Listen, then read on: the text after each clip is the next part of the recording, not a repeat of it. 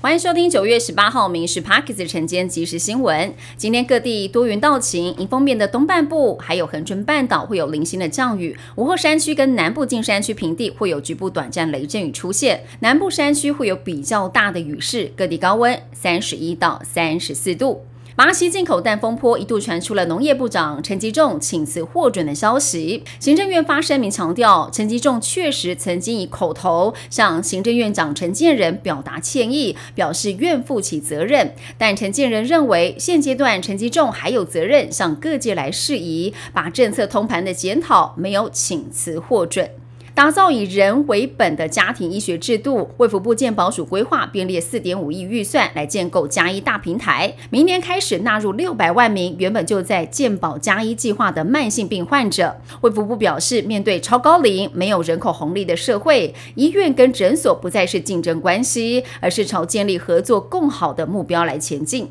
台湾高铁日均运量创通车之后的新高，营收也超越了疫情前，不过成为了双面刃。尖峰时刻的自由座车厢拥挤，站满了乘客，高铁甚至得要机动开放自由座的旅客站在对号座车厢。高铁十月十六号起每周再增加十四班次，但是标榜高品质服务的高铁已经被网友讽刺台铁化，成为高铁在亮眼营收之下的重大挑战。公路总局统计，台湾近五年来驾照被吊扣或者是吊销的驾驶人高达了三十九万人次。为了有效遏制这些高风险驾驶，交通部宣布，明年三月开始，驾照被吊扣或者是吊销之后，只能够换回或重考短期驾照，期限从两年到六年不等。如果效期之内驾驶人又再犯，就一直领不到永久性的驾照。台湾机车驾照太好考，被诟病。每年有二十几万人没有上驾训班，也考上了驾照。审计部连续两年要求要改进机车驾训的计划，那么预计年底之前要提升考照的难度，新增机车危险感知测验的评量制度，还有汽车道路考试示范第三条路线等等。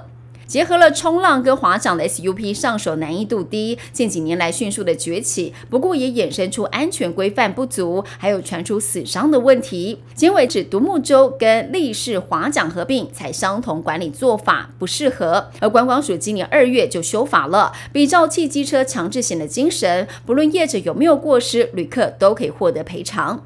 台湾有不少人喜欢玩空拍，最多人使用的就是中国品牌的机器，市占率超过有九成，因为它的操控比较稳定。不过很多人担心，如果中国政府有心，会透过系统把数据给回传，会出现国安的问题。现在台湾军警消等公家单位已经禁止使用中国机。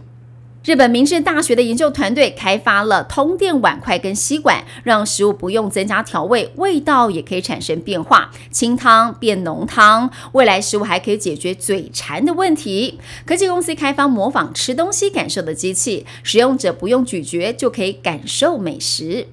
日本公布了全国百岁以上的高龄人口，竟然飙破了九点二万人，连续五十三年创下史上新高。日本人力市场也出现了超高龄化的现象，很多该市退休年龄的银发族都会选择继续工作。千叶县甚至有一家披萨店，员工平均年龄高达有七十八岁。以上新闻由民事新闻部制作，感谢您收听。更多新闻内容锁定下午五点半《民事 Parks 晚间即时新闻》。